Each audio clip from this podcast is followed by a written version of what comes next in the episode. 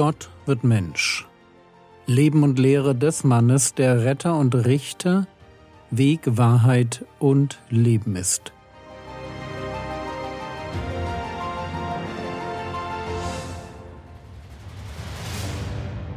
Episode 386 Das Reich Gottes in Kraft. Hinter uns liegen fünf wichtige Episoden zum Thema Nachfolge. Interessant ist jetzt, dass sowohl Matthäus als auch Markus und Lukas daran eine Episode anschließen, die Jesus auf dem sogenannten Berg der Verklärung zeigt. Worum es dabei geht, schauen wir uns in der nächsten Episode an. Heute möchte ich euer Augenmerk erst einmal auf die Art und Weise lenken, wie die Evangelisten diese Episode einführen. Matthäus 16, Vers 28 Wahrlich, ich sage euch, es sind einige von denen, die hier stehen, die werden den Tod keinesfalls schmecken, bis sie den Sohn des Menschen haben kommen sehen in seinem Reich. Lukas Kapitel 9, Vers 27 Ich sage euch aber in Wahrheit, es sind einige unter denen, die hier stehen, die den Tod nicht schmecken werden, bis sie das Reich Gottes gesehen haben. Jesus hatte eben gerade seine Jünger mit der Realität seiner Verwerfung konfrontiert, hatte sie aufgefordert, sich selbst zu verleugnen und täglich das Kreuz aufzunehmen und ihm nachzufolgen. All das klang in den Ohren der Jünger wenig verheißungsvoll. Und es war wahrscheinlich das Gegenteil von dem, was sie erwartet hatten. Aber natürlich ist die Verwerfung des Messias nur ein Teil des Bildes. Sicherlich, der Messias muss leiden, er muss sterben, aber er würde auch auferstehen. Das herrliche Reich Gottes, das der Vorstellung der Apostel entsprach, würde kommen, nur eben nicht sofort. Und deshalb, weil es noch diese andere zukünftige Seite gibt, spricht Jesus davon, dass einige von denen, die um ihn herum standen, das Reich Gottes sehen würden. Frage, was meint er damit? Und vor allem, warum kommt direkt danach die Episode mit dem Berg der Verklärung? Ich möchte diese Frage beantworten, indem ich mir anschaue, wie Petrus das, was da auf dem Berg geschieht, also wie Jesus anfängt zu strahlen, er mit Mose und Elia austauscht und Gott zu ihm spricht. Ich will mir anschauen, wie Petrus rückblickend dieses Ereignis einordnet.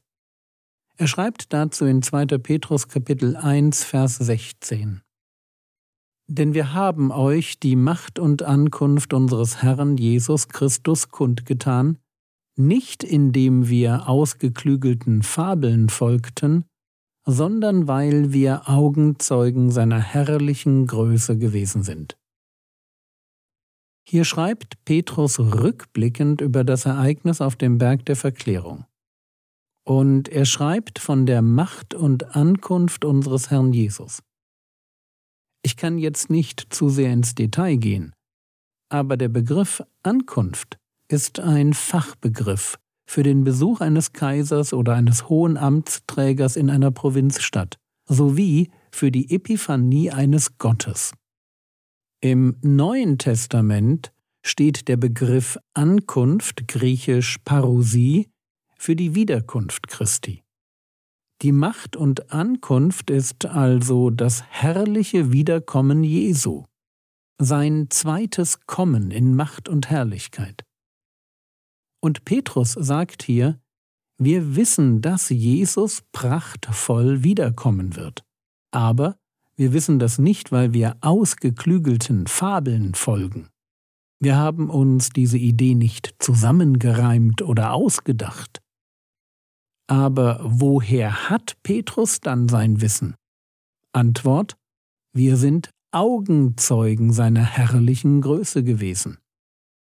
Spannender Gedanke. Petrus behauptet hier, er hat Jesus nicht nur in seiner menschlichen Niedrigkeit, als jüdischen Rabbi erlebt, sondern noch auf eine andere Weise. Wann war das? Genau, auf dem Berg der Verklärung. 2. Petrus Kapitel 1, die Verse 17 und 18 Denn er empfing von Gott dem Vater Ehre und Herrlichkeit, als von der erhabenen Herrlichkeit eine solche Stimme an ihn erging, Dies ist mein geliebter Sohn, an dem ich Wohlgefallen gefunden habe. Und diese Stimme hörten wir vom Himmel her ergehen, als wir mit ihm auf dem heiligen Berg waren. Petrus erinnert sich an die Episode auf dem Berg der Verklärung. Besonders ist ihm dabei die Stimme Gottes in Erinnerung geblieben. Der Vater spricht über den Sohn, und natürlich ist diese Ansprache, dies ist mein geliebter Sohn, an dem ich Wohlgefallen gefunden habe. Diese Ansprache ist ein Ausdruck von Ehre und Herrlichkeit. Dass Jesus dabei auch noch strahlte, wird hier gar nicht erwähnt. Wichtig ist mir, wie Petrus die Episode auf dem Berg der Verklärung bewertet. Es geht Petrus inhaltlich dabei um die Zukunft. Man kann davon ausgehen, dass die Spötter, von denen im zweiten Petrusbrief an anderer Stelle die Rede ist, das zweite Kommen des Herrn Jesus einfach geleugnet haben. Dabei ist die Realität der Verklärung auf dem Berg, inklusive Strahlen und der Stimme Gottes aus dem Himmel, nichts anderes als die historische Basis für die Glaubwürdigkeit der Parosie. Jesus wird wiederkommen. Da gibt es keinen Zweifel. Warum? Weil es Augenzeugen gibt. Die Apostel, sie haben Jesus bereits in der anderen Form gesehen. Seine Wiederkunft in Macht ist nur eine andauernde Fortsetzung dessen, was Petrus und Jakobus und Johannes auf dem Berg erlebt hatten. Und jetzt verstehen wir auch, warum Markus so formuliert. Markus Kapitel 9, Vers 1 Und er sprach zu ihnen, Wahrlich, ich sage euch, es sind einige von denen, die hier stehen, die den Tod nicht schmecken werden, bis sie das Reich Gottes in Kraft haben kommen sehen. Man kann das Reich Gottes auf verschiedene Weise erleben. Einerseits ist das Reich Gottes dort, wo der König ist. An einer anderen Stelle in Lukas 17 wird Jesus zu den Pharisäern sagen, dass das Reich Gottes mitten unter ihnen ist. Es gibt das Reich Gottes also als eine Größe, die man übersehen kann. Aber es gibt das Reich Gottes auch als eine Größe, die man nicht mehr übersehen kann. Es gibt das Reich Gottes in Kraft, also in seiner verherrlichten, endgültigen Gestalt so wie Jesus es aufrichten wird, wenn er wiederkommt. Und auf diese Qualität von Reich Gottes, darauf bekommen die drei Apostel auf dem Berg der Verklärung einen Vorgeschmack. Warum ist das so wichtig für die Apostel, dass Jesus ihnen diesen Blick in die Zukunft spendiert? Meine Antwort wäre, weil es ihnen Zuversicht gibt. Die Augenzeugen können anderen davon berichten. Es ist doch eine Sache, nur zu hören, und sei es aus dem Mund Jesu, dass er in Macht und Herrlichkeit wiederkommen wird.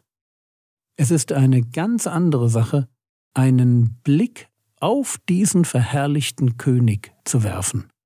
Und vielleicht ist gerade dieser Blick wichtig, weil vor den Jüngern ja eine Zeit der Ablehnung und der Verfolgung liegt. Sie werden in den nächsten Monaten erleben, dass wenig von dem Reich Gottes in Kraft sichtbar ist. Es sind vielmehr die Mächte des Bösen, die scheinbar den Sieg davontragen. Wie gut, wenn man sich dann erinnern kann, was die Stimme aus dem Himmel gesagt hat. Dies ist mein geliebter Sohn, an dem ich Wohlgefallen gefunden habe. Es mag sich, wie gesagt, für den Moment anders anfühlen, aber am Ende wird Jesus sein Reich in Kraft aufrichten. Da dürfen auch wir ganz sicher sein. Petrus, Jakobus und Johannes haben es nämlich schon erlebt.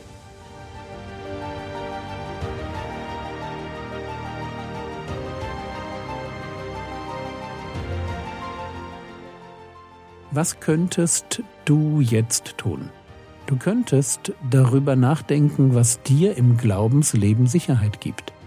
Das war's für heute. Bete doch für die Politiker unseres Landes. Sie brauchen dein Gebet. Der Herr segne dich, erfahre seine Gnade und lebe in seinem Frieden. Amen.